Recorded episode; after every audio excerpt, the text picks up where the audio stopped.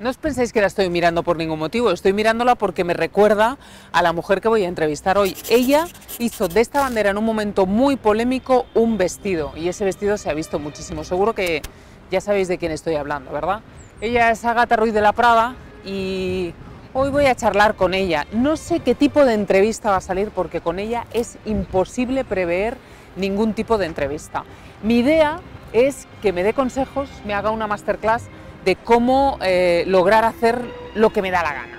Porque ella lo ha conseguido, viene de una familia aristocrática, eh, su padre era un gran arquitecto, eh, en una España de blanco y negro ella se tiñó de color completamente y a lo largo de su vida pues ha ido reinventándose continuamente, no tiene miedo a decir lo que piensa, no va con las modas. Vamos a hablar con ella y a ver qué es lo que nos quiere contar, porque ella no cuenta lo que no quiere contar.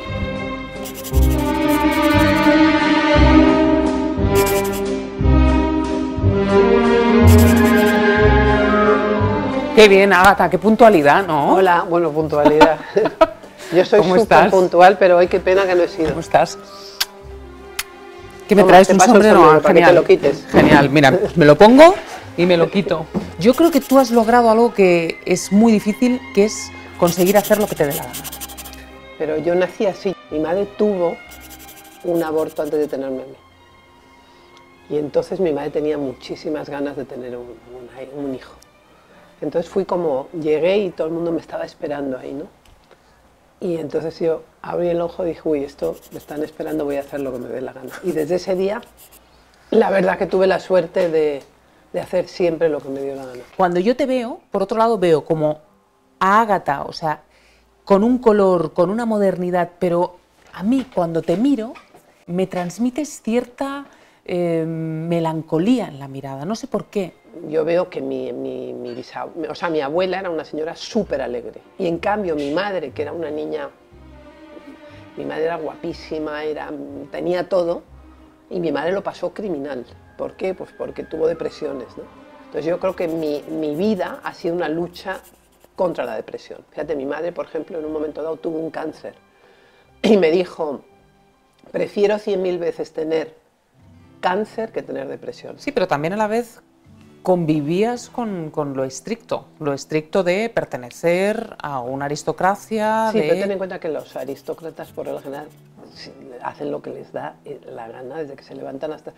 porque ahí no trabajaba nadie y entonces pues había mucho tiempo libre, lo cual no quiere decir que no había, por ejemplo, una vida cultural súper rica, ¿no? porque al no trabajar pues algo tenían que hacer. ¿no? Entonces siempre me encontré distinta, siempre fui distinta y estaba en mi naturaleza, es que no podía evitar. Bueno, pero fuiste hacia ahí, hay gente que siempre se ha sentido distinta, que fue distinta y ha tratado de encajar. Eh... Yo lejanamente a lo mejor trataba de encajar, pero era imposible. Yo no he tenido ni vengo de una familia que mm, bueno, donde, donde la libertad eh, estaba bueno, tan sobre la mesa y donde había tantos inputs ¿no? de distintas maneras de vivir y de pensar.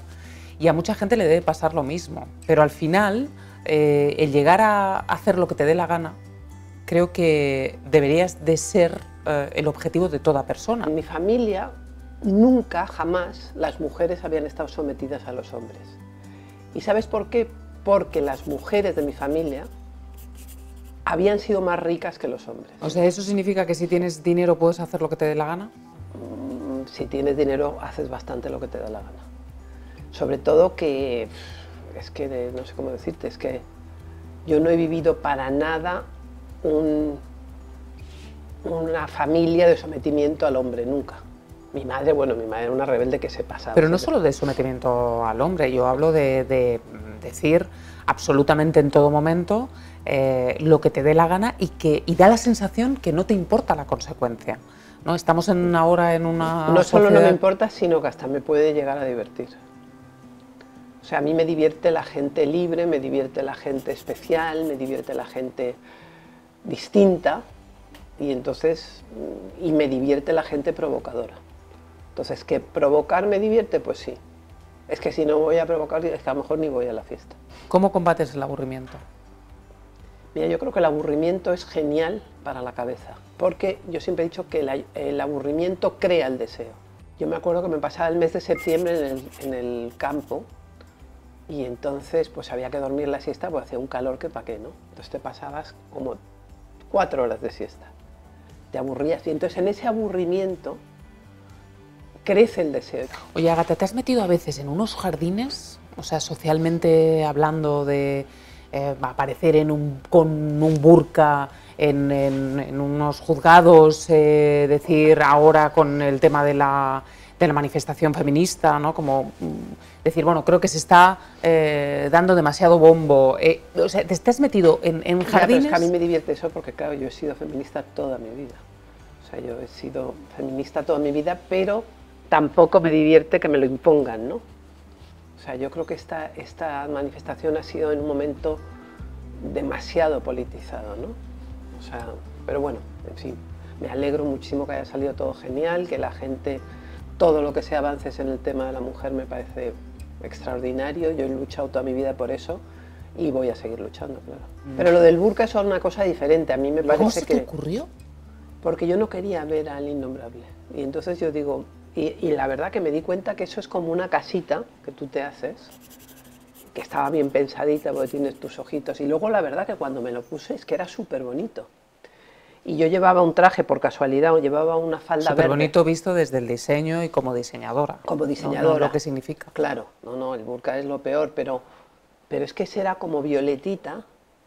Yo iba vestida de verde con unos zapatos azules y verdes, que me iba con los. Pero casualidad, ¿eh? O sea, primero me iba yo vestida, luego me puse el burka. Y, era, y fue una sensación como de ir protegidita, como si tú tienes una casita, para que no te miren, para que no te vean, porque no quieres ni tú ver ni que te vean. Pero tú pensaste lo que el bombazo que iba a ser y, y- lo que iba a generar esa imagen Bueno, y lo que iba a provocar. Tú fíjate que tú ahora pones en Google Ágata Ruiz de la Prada, eso yo la verdad que no lo pensé, y pone Ágata Ruiz de la Prada, burka. Coño, y es una cosa que le he usado una hora en mi vida. Es como un happening, ¿no? Y yo los trajes los he usado mucho como happenings. Yo he ido con trajes con ruedas, yo he ido... Y mis trajes, a veces, fiestas que han sido aburridas, yo me lo he pasado genial por, el, por los trajes que he llevado, ¿no? Yo tengo que ir ahora aburridísima para ti. Bueno, no, la camiseta me gusta. Es lo único que salvas. No, y los pantalones están muy bien, no vas muy bien. Pero ¿cómo canalizas tú ya que dices que el color es terapéutico, que combate, Bueno, que está que comprobado, la- que cómo vida- canalizas el dolor? Cuando tú estás, notas que no estás bien, porque tampoco soy idiota, pues tú dices, ¿qué puedo hacer? Entonces, no, no puedo cometer errores en un momento tan difícil, ¿no? Y entonces, bueno, yo tengo la suerte que tengo unas amigas, mi madre ya tenía unas amigas, ex, las amigas de mi madre eran impresionantes, o sea, eran, bueno, una cosa increíble. Y yo tengo unas amigas bestiales. Entonces, concretamente, yo tengo una amiga que es eh, ginecóloga y que es buenísima persona y súper inteligente. Y además le había pasado lo mismo, que eso es muy importante. ¿eh? Y entonces yo dije, mira, voy a hacer lo que me diga esta. Ya cuando me recupere, ya pensaré por mí. Entonces, todo lo que me dijo ella lo hice. Claro, fueron consejos Por ejemplo, ¿qué te dijo? Pues por ejemplo, eh, bueno, por ejemplo me dio eh, orfidales. Entonces eh, ahí dices, oye, qué genial, te acuestas, te tomas un orfidal. Y, o sea, no, no vas a comerte el coco, ¿sabes? O sea, es una, es- está mal decirlo en la tele porque a lo mejor todo el mundo se pone a tomar orfidales y no. Tiene que ser Controladito. controladito. Y durante, y durante una temporada. No, luego lo dejas solo, ¿eh? pero en fin, pero oye, pero si tienes que tomar orfidales 10 años tampoco pasa nada. ¿no? Pero hay rencor. Porque el, hostia, pero el rencor es muy malo. Bueno, ya, pero existe. Lo siento mucho. Lo siento mucho, te podía decir que no lo hay, pero sí lo hay. O sea, lo hay. Y Es que no escondes ninguna emoción. Es que yo creo que el secreto de llegar a bueno, hacer lo que que te dé la empiezo a gana. hacer la buena y decir, ay, No, no, no, el no, pues no, no, no. O sea, rencor, no lo vas a perdonar en la vida. No, no. Aunque, aunque por muchas cosas te tenga que dar las gracias, pero no, no. Porque las intenciones han sido muy malas. Hay gente que dice, yo no tengo rencor, yo no tengo nada y tal. Bueno, pues porque hacéis yoga y eso, pero yo no. ¿Crees que la gente ahora te está conociendo muchísimo más que antes? Hombre, yo creo que la gente se ha portado genial conmigo, sobre todo las mujeres. La gente me ha ayudado muchísimo. y, la verdad es que hay que portarse bien con la gente que lo pasa mal. Sea, yo tengo millones de amigas, pero la diferencia entre una que le ha pasado una cosa parecida a la que no es abismal, ¿eh? porque te dicen cosas que, como eso que has dicho tú antes, que son, que, que significa que no has, que a ti no te ha pasado, vamos. Como cuando dicen, no, es que todo el mundo tiene derecho a enamorarse. Sí, pero es que las cosas hay que hacerlas bien. Una cosa, ¿sabes? 30 años, ¿no? Hasta el día anterior, te quiero, te adoro. Una cosa así tan, tan terrible, ¿no? Que te cargas todo un proyecto por, no sé. ¿Por qué a mí me da la sensación que Ágata es otra? Que es como desde 2016 has pegado un cambio Pero no, tremendo fíjate. en cómo te expresas, en cómo eh, Porque yo antes se estaba- te reconoce. Yo antes estaba un poco asustada y, y cuando estás con un señor así, pues estás un poco tú misma, mm, pero yo soy igual, llevo la misma ropa, trabajo lo mismo, hago los mismos trajes, hago, o sea, yo, si te fijas, soy exactamente lo mismo, lo que pasa que ahora quizá esté más divertida, más, estoy más divertida, sí. Oye, ¿vestimos como nos da la gana? ¿O No, yo creo que somos muy- gente que nos cuesta mucho en España? Fíjate, cuando yo Porque empecé- para vestir, para gatizarnos, Cuesta Eh, mucho, mis trajes son un happening, pero ahora mismo, desde que existe Lady Gaga, desde que existe Miley Cyrus y desde que ha existido una generación de, de gente así, pues, y, también gracias a mi hija mucho, pues hay gente que se atreve. O sea, yo he tardado 30 y muchos años en que las señoras se atrevan a ponerse mi ropa. Yo no entiendo cómo una tía como tú, por ejemplo, no, no ha tenido vas a una fiesta Me lo voy y- a poner, y en vez de ir a ve- gatizarme. y en vez de ir vestida como de princesita de pueblo nunca que- he ido como princesita de pueblo. bueno, pero muchas van, el 90%, No, pero yo no. 95% van de, de- de princesitas de pueblo, por ejemplo, cuando van a presentar, ¿no? O cuando se casan las tías.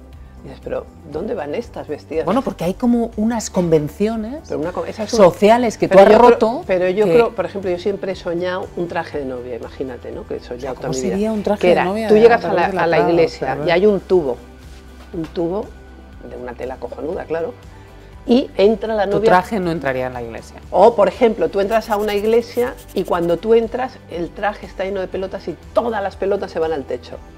Entonces, eso es un happening. Sí, claro. Pero, ¿y por, coño, ¿y por qué si quieren ir de princesas todas? Que es que eso es, aunque sea el segundo matrimonio y el tercero, pero ¿dónde van? La gente dice, pero realmente Agatha cuando se levanta va así.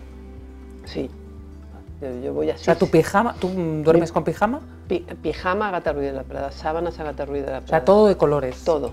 ¿Cuál te gustaría que fuera el legado de Agatha Ruiz de la Prada? Pero no, no por la ropa, por, Mira, yo tuve una cosa, todo. una cosa muy guay durante muchos años, a lo mejor, que tú ibas a un colegio de niños de 7 años, por ejemplo, 6 años, y tú llegabas a la clase y le decías, dibujarme un traje de Agatha Ruiz de la Prada, y los niños cogían un tal, y te hacían unos trajes geniales, a lo mejor mucho más bonitos que los míos, pero era una cosa espectacular como el concepto traje Agatha Ruiz de la Prada, la gente lo ha tenido aquí, ¿no? Para llegar a hacer lo que te dé la gana, ¿qué tenemos que hacer?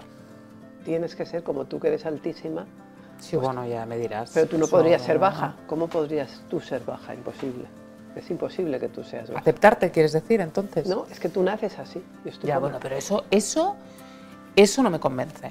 Es que no me ha costado, es que yo soy así, ya te digo, tú, ¿qué te, qué te ha costado a ti ser alta? Nada.